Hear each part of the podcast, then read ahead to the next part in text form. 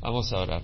Padre, te rogamos, Señor, que bendigas el estudio de tu palabra, eh, que nos des entendimiento, que seas tú quien nos hable, que te manifiestes a través de ella, Señor, que nos traiga corrección, sanidad, esperanza, luz, entendimiento, Padre, y que nos permita, Señor, por tu Espíritu, poder obedecerla y de esa manera agradarte a ti, honrarte y, Señor, también poder regocijarnos en la en el gozo que te trae a ti nuestra obediencia. Padre, te damos gracias por estar con nosotros. En nombre de Cristo Jesús. Amén. Se pueden sentar. Seguimos estudiando la carta de Pablo a los romanos. Es increíble, había medio preparado un poco el estudio y luego ayer continué porque no lo había terminado. Y terminándolo, supuestamente, me encuentro que hay tanto más que escudriñar, que digo que es increíble. Nosotros creemos que hemos preparado un estudio y estamos cortos de todo lo que Dios nos quiere enseñar. Hay una gran riqueza en la palabra del Señor.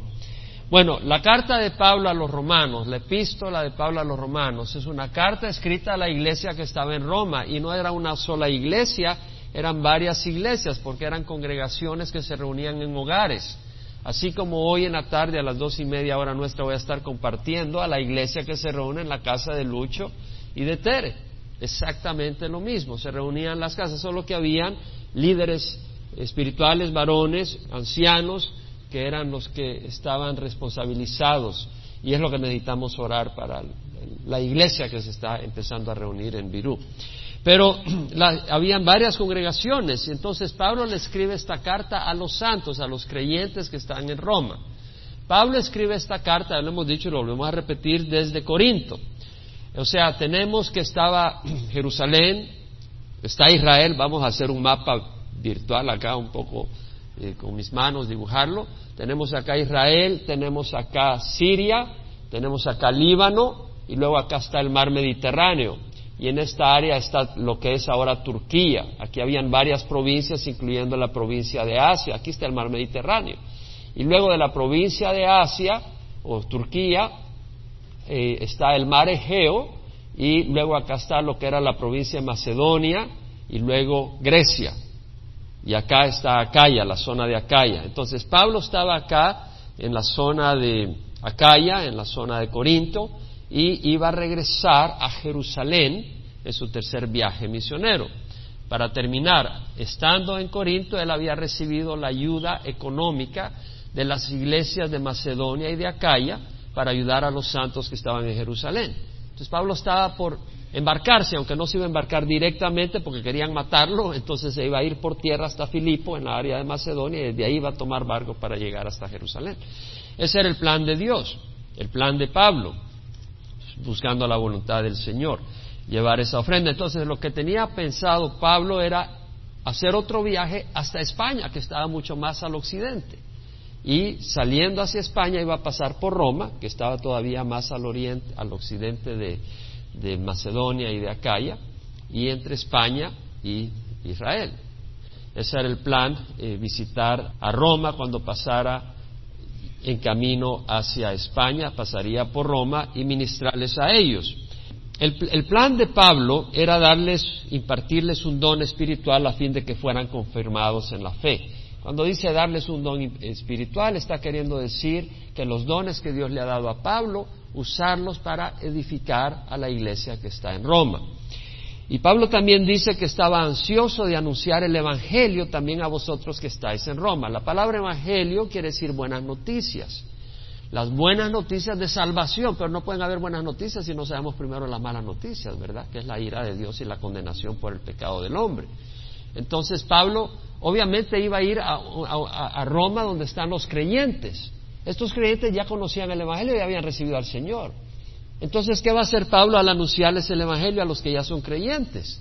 Si el Evangelio, hay una diferencia entre el Evangelio y la enseñanza de la palabra de Dios. El Evangelio es parte de la palabra de Dios, pero es la doctrina de salvación a través de la fe en Cristo Jesús.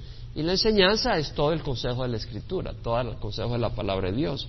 Pero Pablo cuando está diciendo quiero anunciar el Evangelio también a vosotros que estáis en Roma, obviamente que incluiría algunas otras personas no creyentes que vendrían al Señor a través del, ministerio y del, del don de evangelismo que tenía Pablo, pero también reafirmarlos en la doctrina de la gracia y la doctrina de la fe, salvación por fe y no por obras, y todas las implicaciones que tiene el Evangelio de Jesucristo.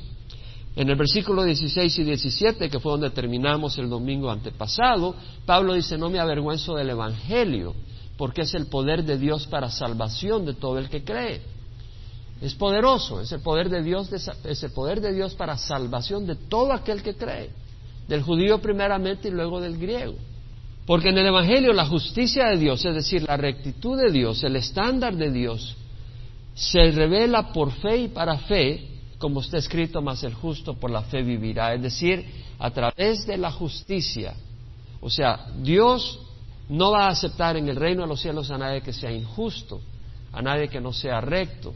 Y el único que puede ser recto, sabemos que es Jesucristo, y aquellos que se visten de la justicia del Señor Jesucristo. Y esa justicia se reviste uno al creer lo que hizo Jesucristo en la cruz, al poner los ojos y la fe en Él y en la obra salvadora en la cruz. Entonces Pablo dice en el Evangelio la justicia de Dios se revela por fe y para fe, tal como usted es Cristo, el justo por la fe vivirá. Y ahora pasa Pablo a hablar de la ira de Dios. Y dice, porque la ira de Dios, vamos a ir capítulo 1, versículo 18 al 23. Dice, la ira de Dios se revela desde el cielo contra toda impiedad e injusticia de los hombres que con injusticia restringen la verdad. Porque lo que se conoce acerca de Dios es evidente dentro de ellos, pues Dios se lo hizo evidente.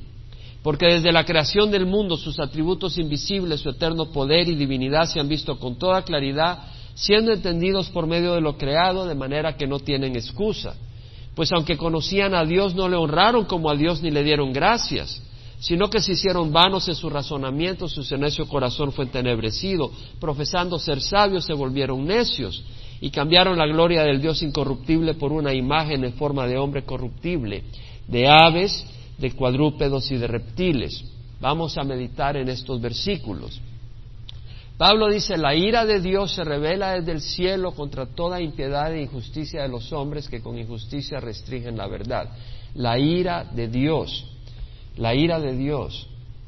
De hecho, es en esta área que, bueno, yo había terminado prácticamente mi estudio anoche, pero en esta área dije, todavía me falta mucho más que explorar sobre la ira de Dios. No que me gustaría recibir la ira de Dios, pero conocer un poco más sobre este tema.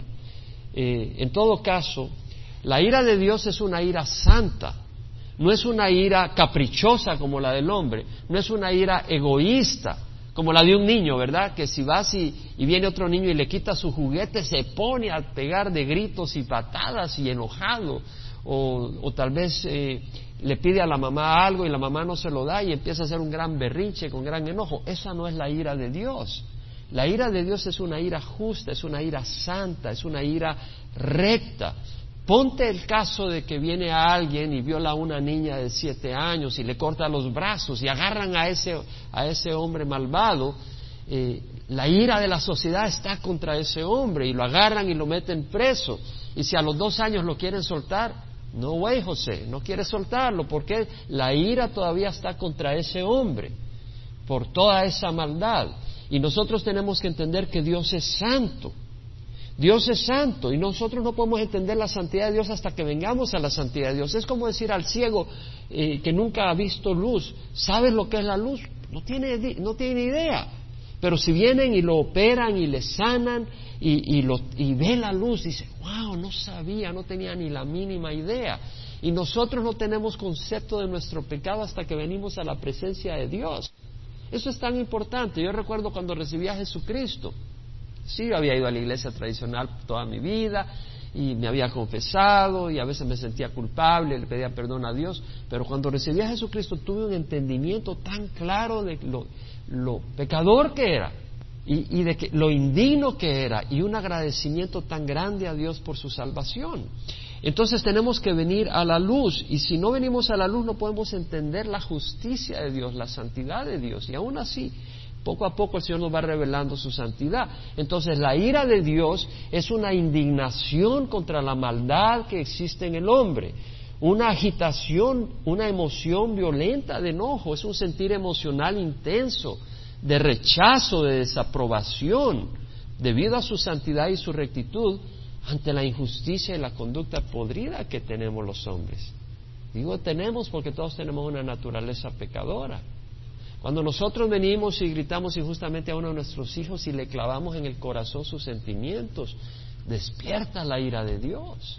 O sea, la injusticia esa despierta la ira de Dios si no estamos cubiertos por la sangre de Jesús. Y, y, luego dice, la ira de Dios se revela desde el cielo contra toda impiedad e injusticia de los hombres. Se revela, no dice se reveló, no dice nomás se revelará, dice se revela en sentido presente. Se manifiesta, la, la palabra es apocalipso, apocalipso, o sea, una revelación cuando quitas el velo de manera que se pueda ver. Esa ira se revela desde el cielo. ¿Qué quiere decir eso? Bueno, sabemos que Dios se manifiesta a los ángeles en el cielo, en forma visible. Los ángeles vienen a la presencia del Señor, etcétera. Y son los ángeles que pueden ver esa manifestación de la ira del Señor y de hecho son instrumentos de su ira. Podemos ver en, varios pasajes cómo el Señor usa a los ángeles para eh, usarlos como instrumentos que traigan a cabo eh, su ira eh, contra la maldad. Hay una mala concepción muchas veces pensando la gente, bueno, en el Antiguo Testamento Dios era un Dios de ira, trajo destrucción, si hacías algo malo te mataban sin, ninguna misericordia. Y en el Nuevo Testamento vemos a un Dios compasivo, Jesús perdonando a la pecadora. Y, y dice, bueno, son dos dioses distintos. No, el Dios del Antiguo Testamento es el mismo Dios del Nuevo Testamento. Dios no murió en el Antiguo Testamento, es el mismo Dios. En Malaquías 3:6 dice la palabra, yo Jehová no cambio. En Hebreos 13:8 dice la Biblia, Jesucristo es el mismo ayer, hoy y por los siglos. Dios no acepta al pecador porque no le importa la injusticia que hay en nosotros. No, Dios acepta al pecador no por la no porque es decir, cuando Dios acepta a un pecador no lo hace porque simplemente está diciendo, ¿qué importa? Eh, eh, vamos a perdonar su maldad. No, lo está aceptando a través de la sangre de Cristo Jesús y ese pecador se, abriga a la sangre de Cristo Jesús. Pero si no, va a recibir la ira de Dios. Jesús recibió la ira de Dios que merecían nuestros pecados. Jesús fue tratado con una venganza, con una crueldad que era apropiada de un asesino malvado. Era el castigo que merecía un asesino malvado. Piensen en, el hombre que violó niñas y destruyó vidas merece todo ese castigo. Ese es el castigo que recibió Jesucristo por amor a nosotros. Él no lo merecía. Y si nosotros venimos y nos abrigamos a Él, la justicia de Dios nos cubre. Si venimos arrepentidos, pero si no, la ira de Dios nos va a cubrir. Es una parte real de la justicia de Dios. En 2 Corintios 5, 19 al 21, la Biblia dice que Dios estaba en Cristo reconciliando al hombre consigo mismo no tomando en cuenta a los hombres sus transgresiones.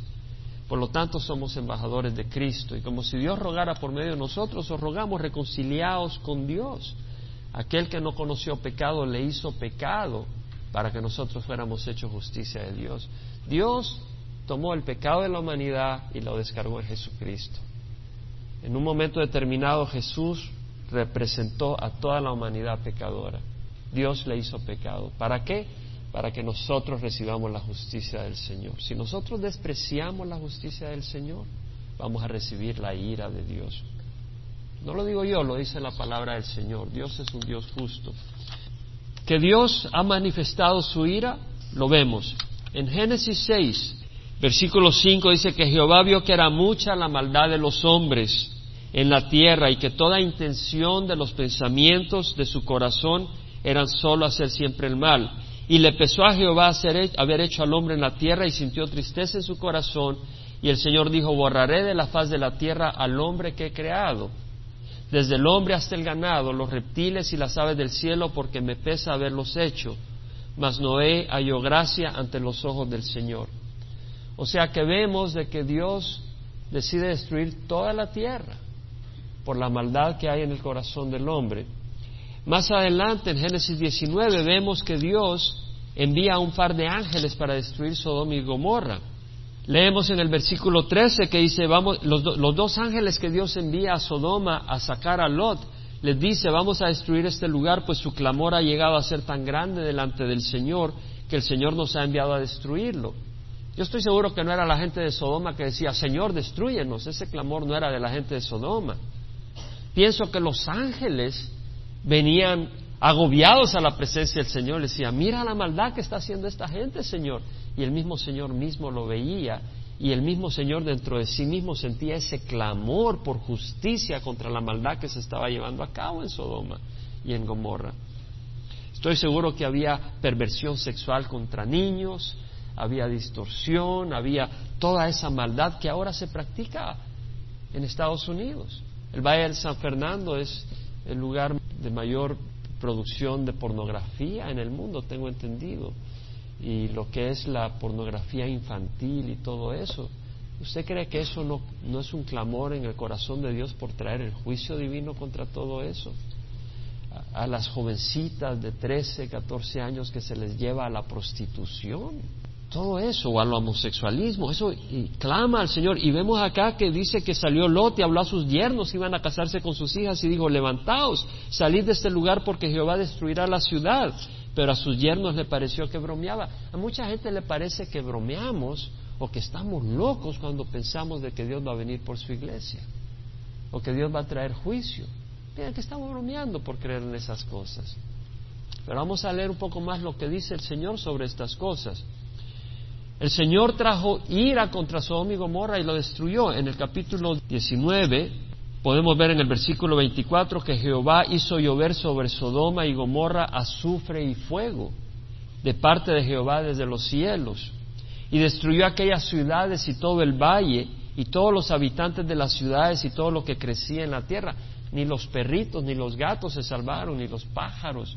Usted puede ir a esa zona del Mar Muerto, a la parte suroeste, sureste del Mar Muerto, y hay azufre. Ahí están todos los indicios de que esa área fue destruida hace algún tiempo por azufre. Toda una civilización que estaba ahí, toda una ciudad, Sodoma y Gomorra fueron destruidos. Dice el versículo 25, destruyó aquellas ciudades y todo el valle y todos los habitantes de las ciudades y todo lo que crecía en la tierra. Cuando el pueblo de Israel iba entrando a la tierra prometida y estaba en el área de Moab, yo les invito a que tengan un mapa de la Biblia. Generalmente las Biblias tienen al final unos mapas, o si no comprarse algunos mapitas, es tan importante y de tanta ayuda.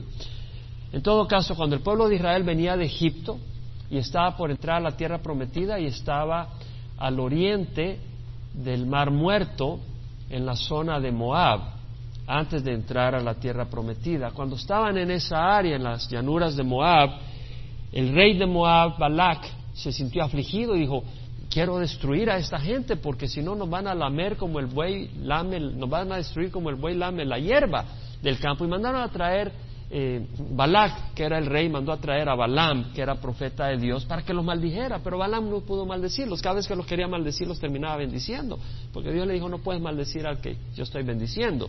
Sin embargo, Balaam, como le ofrecía dinero Balak, terminó diciendo, ¿sabes qué puedes hacer? No los puedes destruir por afuera, pero puedes hacerlos pecar, y si los haces pecar, Dios mismo los va a destruir. Entonces, los madianitas, las mujeres jóvenes, vinieron y empezaron a traer a los hebreos, a los israelitas, a, tener sexo con ellas y a adorar a sus dioses. Entonces, cuando hicieron eso, la ira de Dios cayó sobre el pueblo de Israel y murieron 24 mil israelitas. Ahí vemos la ira de Dios contra su propio pueblo.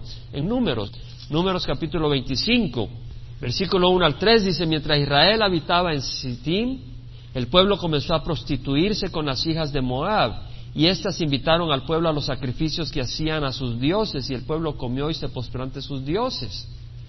Así Israel se unió a Baal de Peor, que era el dios de ellos, y se encendió la ira de Jehová contra Israel.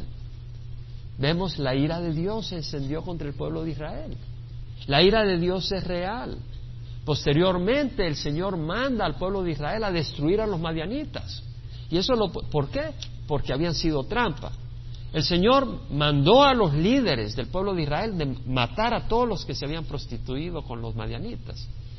Y luego usa al pueblo de Israel para vengarse contra los madianitas. En el versículo, capítulo 31 de Números dice que entonces habló Jehová a Moisés diciendo, toma venganza completa sobre los madianitas por los hijos de Israel después de que después serás reunido a tu pueblo.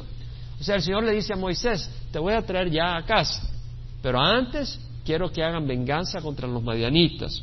Y en el capítulo 31, versículos 17 y 18, aquí está el castigo. Les dice, matad a todo varón entre los niños y matad a toda mujer que haya conocido varón acostándose con él.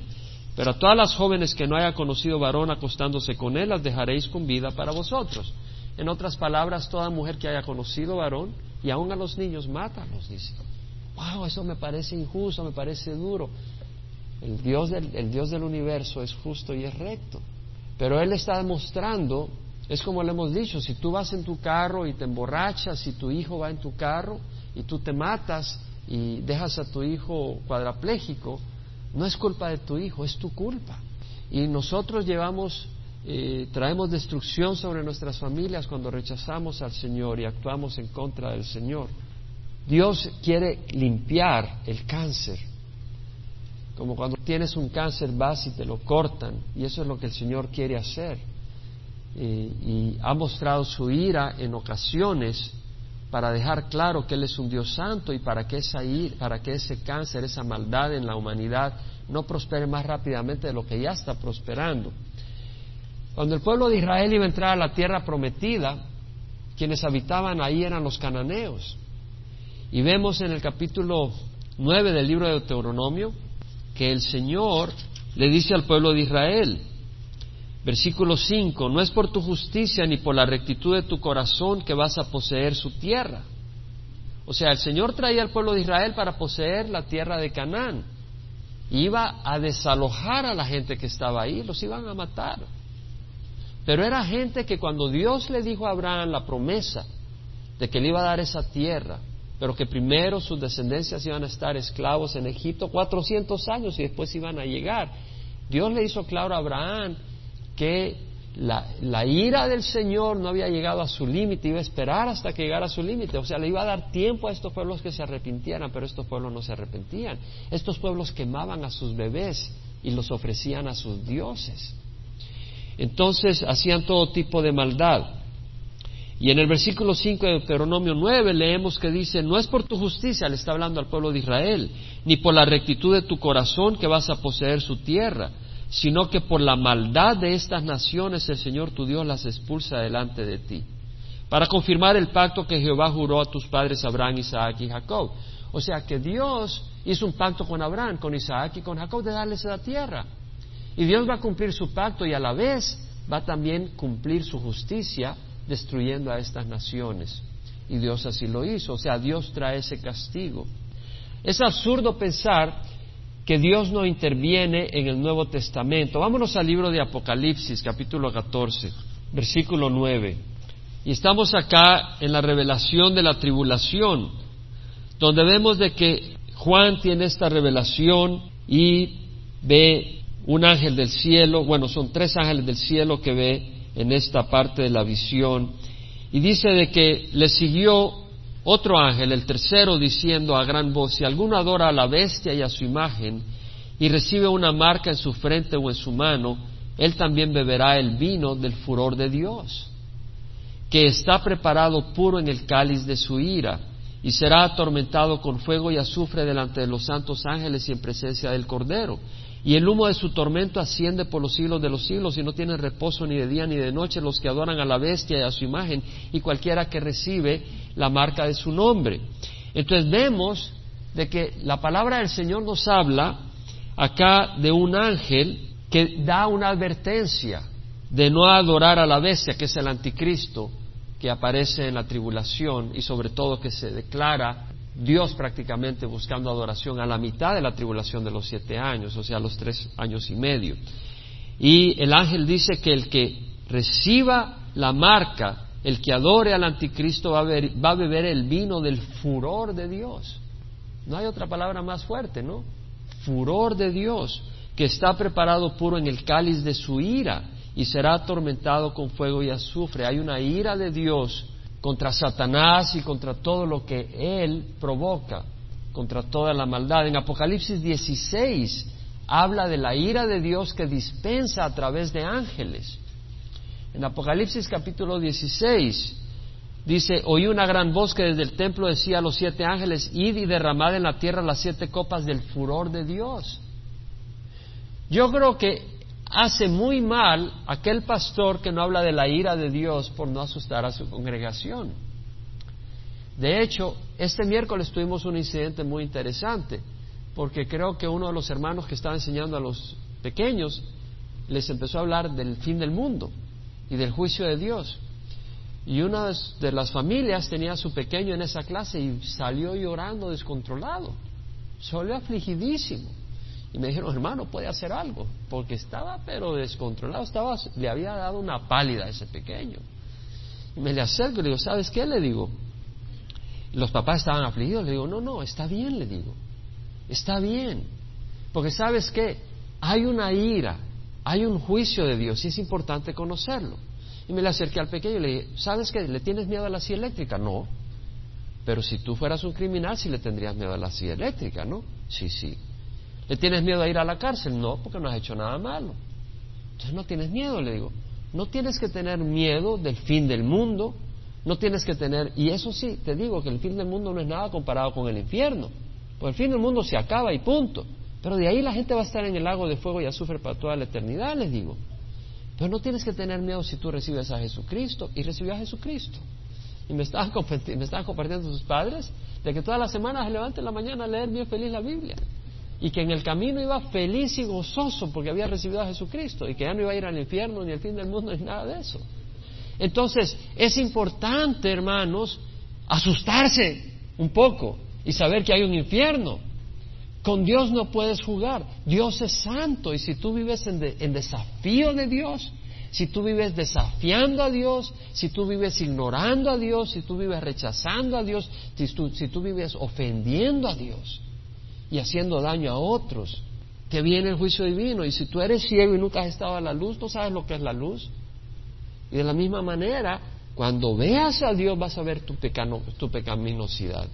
Y al ver tu pecaminosidad vas a decir, eres justo Dios, eres justo.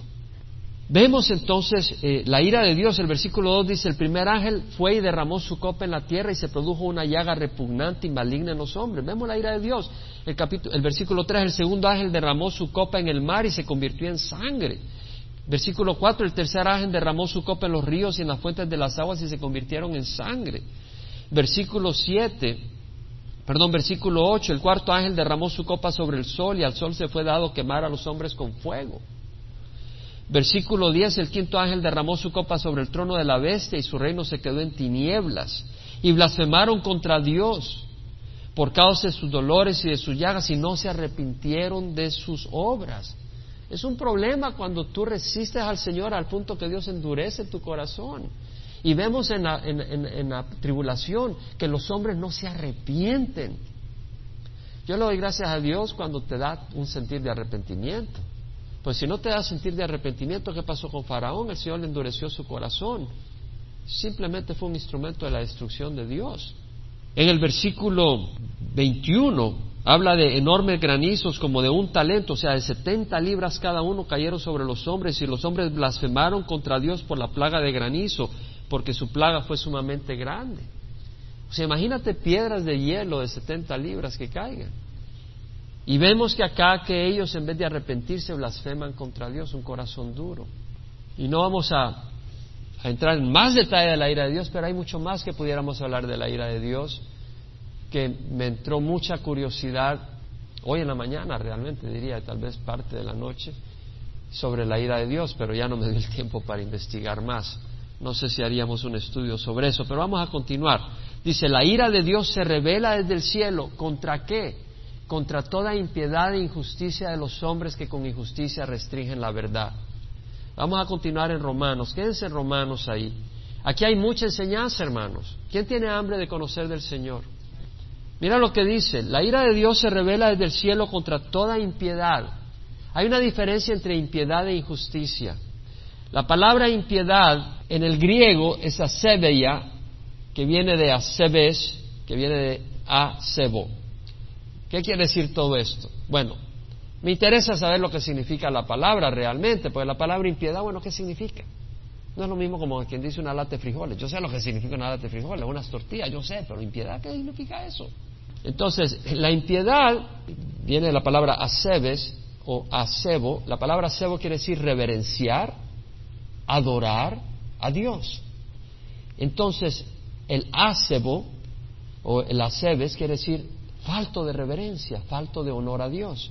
Entonces, la palabra impiedad realmente lo que quiere decir es no tener una reverencia, un honor, un respeto, un aprecio que Dios merece, pero ignorarlo, despreciarlo, y respetarlo, ofenderlo.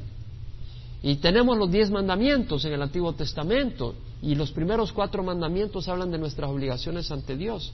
No tener otro Dios aparte de mí.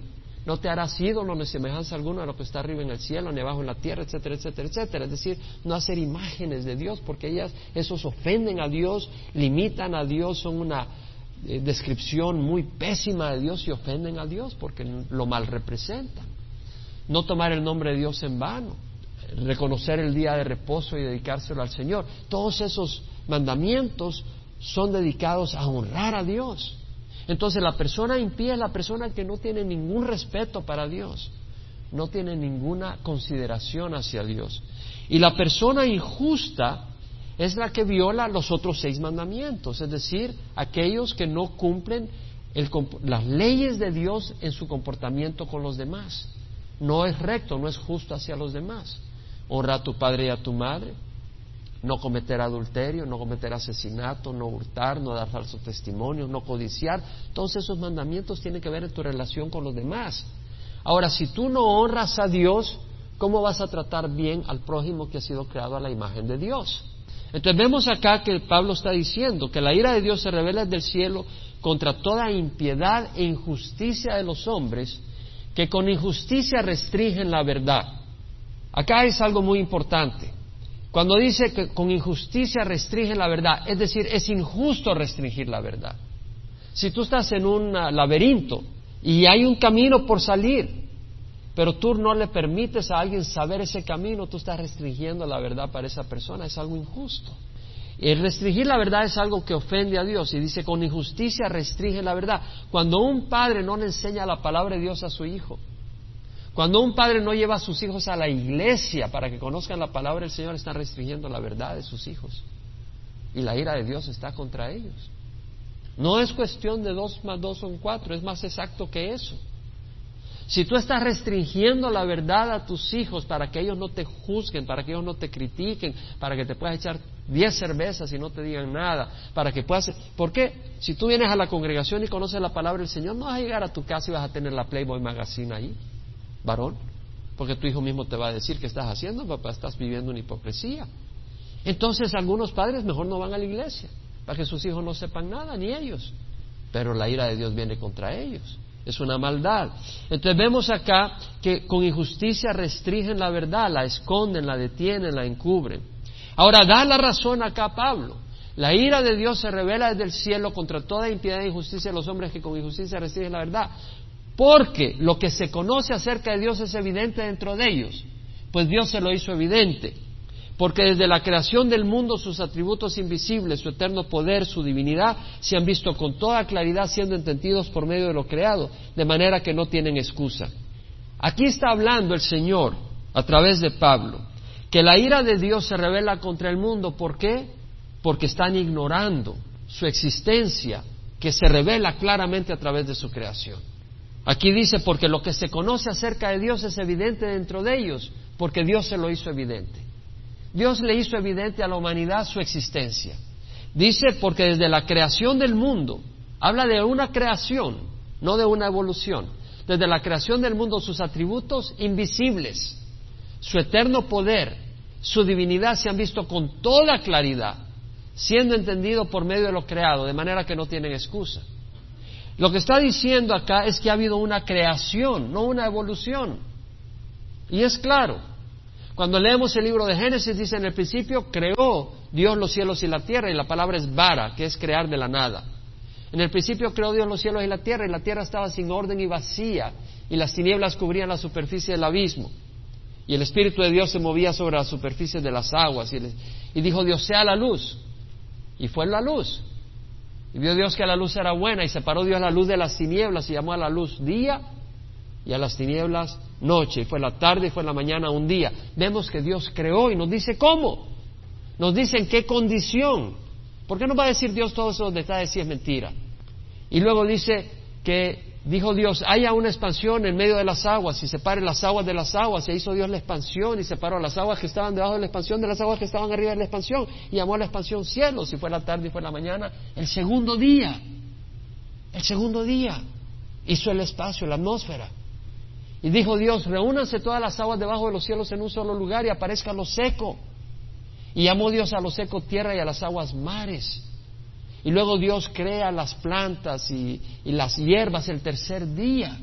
Y hasta el cuarto día crea el sol, la luna y las estrellas. Y algunos incrédulos dicen, ay, ¿cómo va a haber sol? ¿Cómo va a haber luz el primer día y el sol hasta el cuarto día? Nosotros tenemos luz en este cuarto, ¿no? Sin que haya sol aquí adentro. Dios tiene el poder para hacer incidir luz sobre la tierra cuando está creando la tierra. Para Dios no es imposible. Y dice la palabra del Señor que Él creó el sol, la estrella, la luna, los planetas el cuarto día. Las plantas fue en tercer día, si fueran millones de años, imagínate esas plantitas esperando millones de años para que salga el sol. No es lógico, Dios nos da un orden específico y el quinto día Dios creó las aves y creó los animales marinos y las ballenas. Y hasta el sexto día creó a los reptiles y a los ganados y a las bestias. Entonces vemos de que de acuerdo a evolución las aves vienen de los reptiles, pero de acuerdo a la Biblia, Dios creó el quinto día las aves y hasta el sexto día los reptiles. Vemos un orden distinto y en cada caso Dios dice que era bueno, vio Dios lo que hizo y era bueno. Y en el, sexto día, cuando creó al hombre, dijo que era bueno todo en gran manera. Eso no da lugar a enfermedades, eso no da lugar a muertes. La paga del pecado es muerte, no era algo que estaba en el proceso natural del hombre. Y si Dios necesitó millones de años, y tenemos todo un estudio sobre creación y evolución, pero hay mucha evidencia. De todas maneras, si se necesitaron millones de años para que el hombre fuera a evolucionar, ¿qué va a pasar cuando venga el Señor por nosotros y nos resucite? En un abrir y cerrar de ojos, dice la Biblia, del polvo de la tierra. Dios no necesita millones de años, su palabra es clara. Dice el Salmos 34, 6, 9, por la palabra de Jehová fueron hechos los cielos y todo su ejército por el aliento de su boca, porque él habló y fue hecho, él mandó y todo se confirmó. Dios creó. Y en Juan 5, 46, 47 dice que si creyeras a Moisés me creerías a mí porque mí escribió él, pero si no crees sus escritos, ¿cómo creerás mis palabras? El mismo Señor Jesús dice, si no crees lo que escribió Moisés, ¿cómo vas a creer a mí? Porque Moisés creyó, escribió inspirado por el Espíritu Santo. Y Jesucristo habló inspirado por el Espíritu Santo. Es el mismo Espíritu. Si no le crees a Moisés, no le vas a creer a Jesús. Eso es lo que está diciendo. Pero hay también la evidencia natural y eso es lo que está hablando Pablo acá. Porque lo que se conoce acerca de Dios es evidente dentro de ellos, pues Dios se lo hizo evidente. Porque desde la creación del mundo, sus atributos invisibles, su eterno poder y su divinidad se han visto con toda claridad, siendo entendido por medio de lo creado, de manera que no tienen excusa podemos ver el orden que hay en la creación. Es un orden increíble. Si la Tierra estuviera un 3% más lejos del Sol, nos congelaríamos, no habría vida. Si estaríamos 3% más cerca del Sol, nos achicharraríamos, no habría vida. Si la Tierra fuera más grande, la fuerza de gravedad sería tan tremenda que apenas pudiéramos caminar y la presión atmosférica sería dificilísima soportarla. Si la Tierra fuera más pequeña, no, tendría suficientemente fuerza de gravedad para retener la atmósfera que necesitamos para el oxígeno y poder respirar. Si la Tierra girara más lentamente, el día sería más largo y el calor sería insoportable, las temperaturas serían calientes en el día y extremadamente frías en la noche. Si la luna fuera más grande o estuviera más cercana, tendríamos maremotos todos los días. Si no existiera la luna, no tendríamos las mareas que son necesarias para oxigenar el agua del mar para que los peces del mar puedan sobrevivir.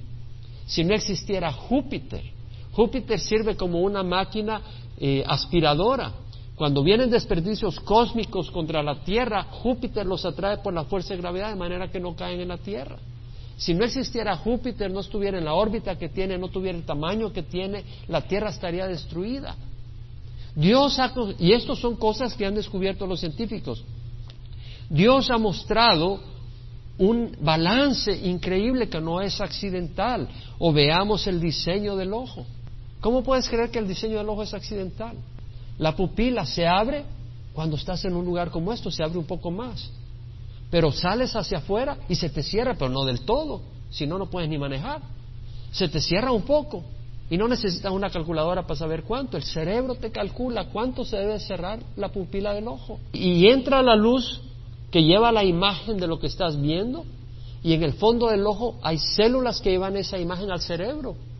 Para que tú puedas ver que lo que estás viendo es un gato, un conejo y no tu novia. Para que no le des un beso, como decimos. Te ayuda a entender. Y luego esas células del ojo necesitan oxígeno. Pero están adentro el aire no les lleva el oxígeno. Entonces hay un sistema de cañerías y tuberías que llevan sangre y esa sangre agarran el oxígeno de los pulmones. Hay una sustancia, hay una proteína en la sangre que se llama hemoglobina y esa hemoglobina atrapa el oxígeno y va por la sangre y cuando llega al ojo suelta ese oxígeno a las células del ojo. Pero el, ojo, las células del ojo producen una sustancia tóxica que es el dióxido de carbono. Esa hemoglobina atrapa el dióxido de carbono y va y se lo lleva de regreso a los pulmones y ahí lo suelta. Pensar que todo eso es resultado de accidente. ¿Y cómo puede funcionar esa sangre si no hay un corazón que lo bombee? Ese corazón tiene que estar funcionando y bombeando la sangre, pero el corazón no puede funcionar si los pulmones no funcionan, porque no recibiría el oxígeno que necesita. Y cuando se está desarrollando el feto, que no están funcionando ni el corazón ni los pulmones, es a través de la sangre de la madre que está sobreviviendo el niño. ¿Tú puedes creer que todo eso es resultado de accidente? Es absurdo pensar que es resultado de accidente. Y luego pensar que esos ojos cayeron en dos agujeros que estaban en el cráneo por casualidad. Imagínate. Y luego tenemos dos ojos, no uno. ¿Sabes por qué tenemos dos ojos? Hay una razón. Hay una razón muy clara. Si tú tienes dos ojos, mirarías dos imágenes. Y la razón que no ves dos imágenes es que los músculos de la cabeza guiados por el cerebro, desvían los ojos un poquito, tú no te das cuenta, es muy poco, y produce un ángulo para que las dos imágenes se conviertan en uno. Y esa imagen se convierte en uno y la desviación de los dos ojos depende de la profundidad de la distancia que está la imagen. Entonces, gracias a que tienes dos ojos puedes ver tridimensionalmente. ¿Tú crees que eso es accidente? ¿Tú crees que eso puede ser accidente? Y luego todo el sistema circulatorio donde tienes el corazón, los pulmones. ¿Y qué es lo que tienes? Tienes una cavidad torácica protegiéndolos. Porque el Señor sabe que somos pleitistas, vea, y ahí nos tiramos golpes. Imagínate un golpe en el corazón en los pulmones. Ahí te quedaste. Y el Señor que te pone una caja torácica. Pero si nosotros la hubiéramos diseñado, nos asfixiamos. ¿Cómo respiramos con una caja rígida? Pero esta caja es rígida pero flexible. Respiras y ah, se expande pero también te protege. ¿No es un diseño maravilloso? ¿Quién dice gloria a Dios? Ahora, Dios es espíritu, ¿y por qué ese espíritu no lo vemos? Tú no ves la fuerza de gravedad, ¿verdad? Pero no dices, la voy a desafiar, no voy a tirar a este precipicio porque no veo la fuerza de gravedad. Te vas a quebrar todo y así te vas a quebrar si tú desafías a Dios porque no lo ves. Si tú desafías a Dios porque no lo ves, te vas a quebrar. Vemos el viento, no lo vemos, pero vemos su manifestación. Vemos la fuerza de gravedad, no la vemos, pero vemos su manifestación. Vemos el magnetismo, no lo vemos, pero vemos la electricidad, no, pero no metas los dedos por ahí. Porque sabes que hay una manifestación. La Biblia dice, los cielos proclaman la gloria de Dios y la expansión anuncia la obra de sus manos. Un día transmite el mensaje a otro día, una noche a otra noche revela sabiduría. No hay mensaje, no hay palabra, no se oye su voz, mas por toda la tierra salió su voz hasta los extremos de la tierra sus palabras. ¿Qué quiere decir? Que Dios nos está hablando a través de la naturaleza. Aquí estoy. Un día transmite el mensaje a otro día, una noche a otra noche revela sabiduría. Entonces vemos que el Señor dice, desde la creación del mundo sus atributos invisibles, su eterno poder y su divinidad se han visto con toda claridad, con toda claridad, siendo entendidos por medio de lo creado siendo entendidos por medio de lo creado de manera que no tienen excusa. O sea, no hay excusa para la evolución, no hay excusa para el ateísmo. Dice la palabra del Señor, el necio ha dicho en su corazón no hay Dios. La palabra necio en el hebreo es naval y quiere decir el que obra sin entendimiento, tontamente, sin inteligencia, el que obra sin considerar. pero también el que obra impíamente, malvadamente. ¿Por qué? Porque el impío es un necio. El que actúa desafiando a Dios es un necio. El que actúa violando la ley de Dios es un necio porque no se está dando cuenta que hay consecuencias en este mundo y en el mundo que viene. Entonces la palabra del Señor dice, el temor a Jehová es el principio de la sabiduría. Los necios desprecian la sabiduría la instrucción. ¿Podemos decir eso? Los necios desprecian la sabiduría la instrucción. Y eso éramos nosotros, amén, en algún momento. Pero el Señor nos abrió los ojos por su misericordia y nosotros tenemos que llevar ese mensaje a otros. Pero ese mensaje incluye las malas noticias.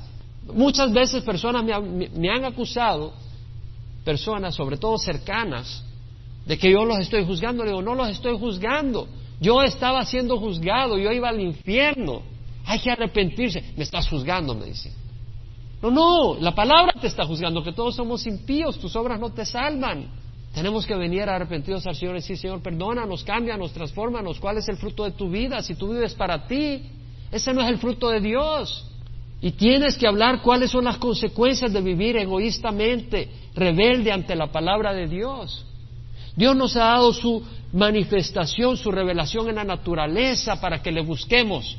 Y cuando nos damos cuenta y somos fieles y decimos existe un Dios y lo empezamos a buscar, lo vamos a buscar en la palabra, en la Biblia y vamos a encontrar que ahí encontramos al Señor y hallamos salvación. Mira lo que dice el versículo 21, aunque conocían a Dios no le honraron como a Dios ni le dieron gracias, sino que se hicieron vanos en sus razonamientos y su necio corazón fue entenebrecido. Aunque conocían a Dios no le honraron como a Dios ni le dieron gracias, sino que se hicieron vanos en sus razonamientos y su necio corazón fue entenebrecido. No le honraron como a Dios. Evolución no honra a Dios.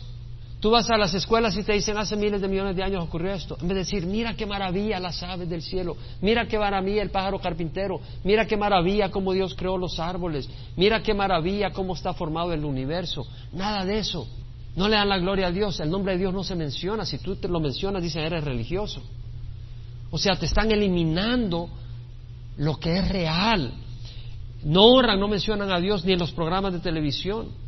Entonces dice, la ira de Dios se revela desde el cielo contra toda injusticia y piedad de los hombres que con injusticia restringen la verdad. No honraron a Dios como Dios, ni le dieron gracias. La ingratitud contra el Creador bueno y amoroso no es una buena actitud.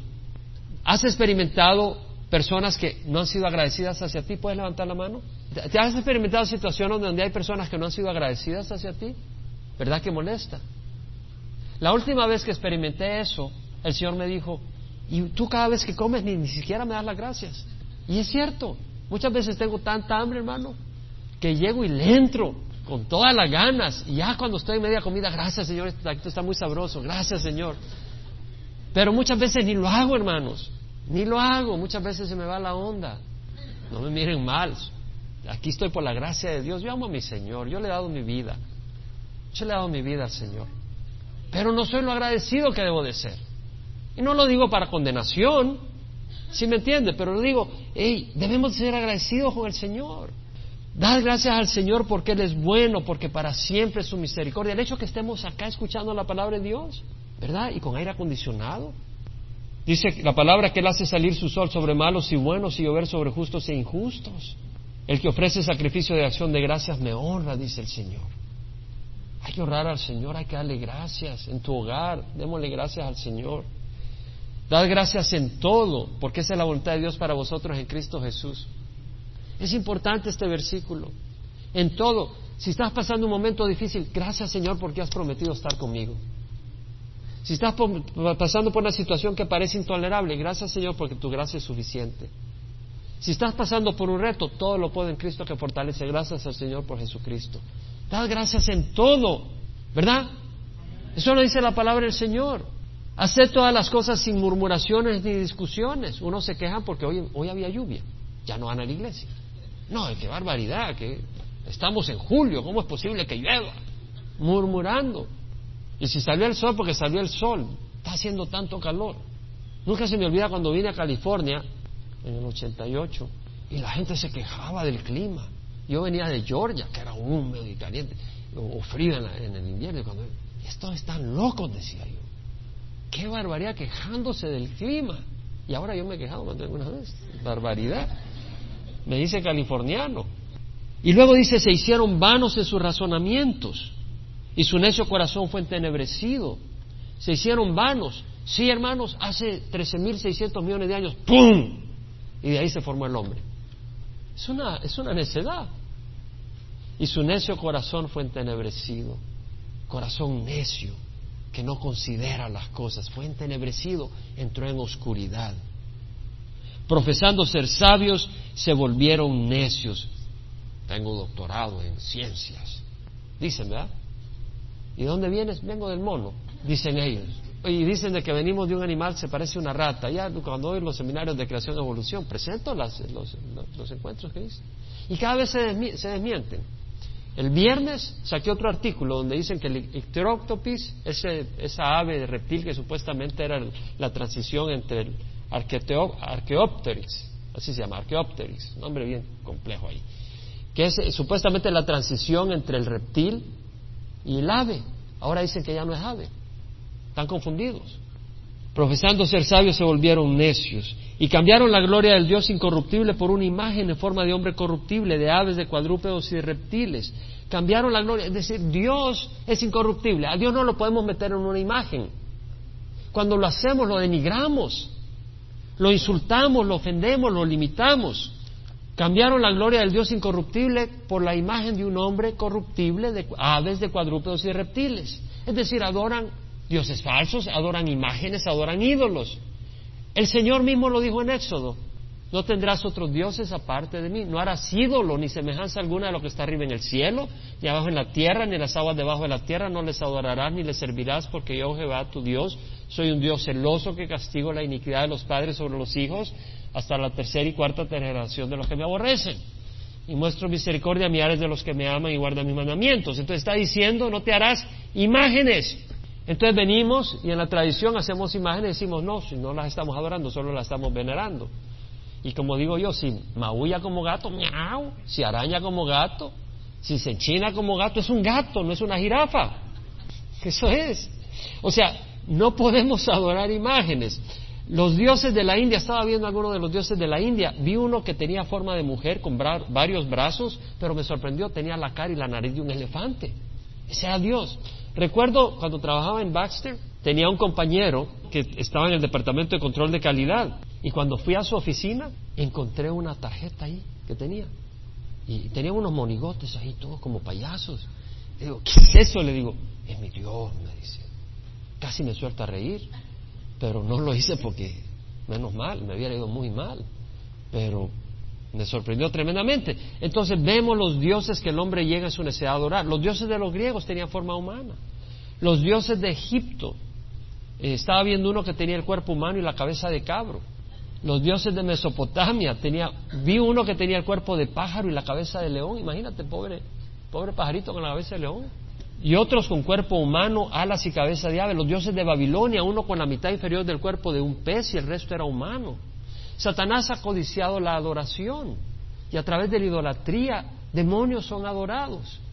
Yo no estoy de acuerdo en adorar imágenes de Jesús, porque Jesús no está en una estampilla. Además, ¿quién dijo que era rubio y de ojos verdes?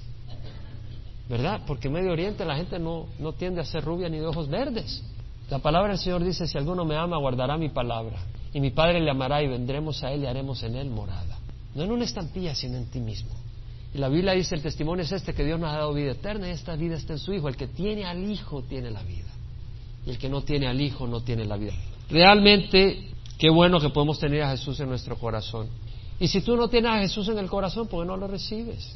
Hay una ira que viene. Esta es la palabra de Dios. Esta no es mi palabra. Esta es la palabra de Dios. Qué bueno saber que hay una ira de Dios. ¿O prefieres que te agarre por sorpresa? ¿Prefieres estar en lo oscuro y caerte en el precipicio? ¿O prefieres que alguien te abra los ojos y veas que hay un precipicio para que no caigas? ¿Qué es lo que quieres en la vida? Yo quiero conocer la verdad. Yo prefiero conocer la verdad que vivir en la oscuridad. Si tú nunca has recibido a Jesucristo, recíbelo ahora, pídele a Dios perdón. Ahí donde estás puedes recibirlo. Te invito a que lo recibas. Padre Santo, te ruego perdón por mis pecados. Creo que Jesús murió en la cruz por mis pecados. Acepto su sacrificio y recibo a Jesús como Señor y Salvador de mi vida. Señor, te ruego que gobiernes mi vida y me dirijas. y me des tu espíritu para hacer el bien y rechazar el mal. Me des entendimiento de tu palabra y sed para buscarla y conocerla. Quiero vivir para ti, Señor. Apártame de la destrucción y del pecado. En nombre de Jesús. Amén. Padre, te damos gracias por este tiempo, te damos gracias por el estudio de tu palabra. Te rogamos, Señor, que caminemos en santidad, entendiendo que tú nos has salvado de una ira tremenda, porque hemos sido pecadores que hemos ofendido grandemente tu santidad, Señor. Y te damos gracias por librarnos del juicio venidero en nombre de Jesús. Amén.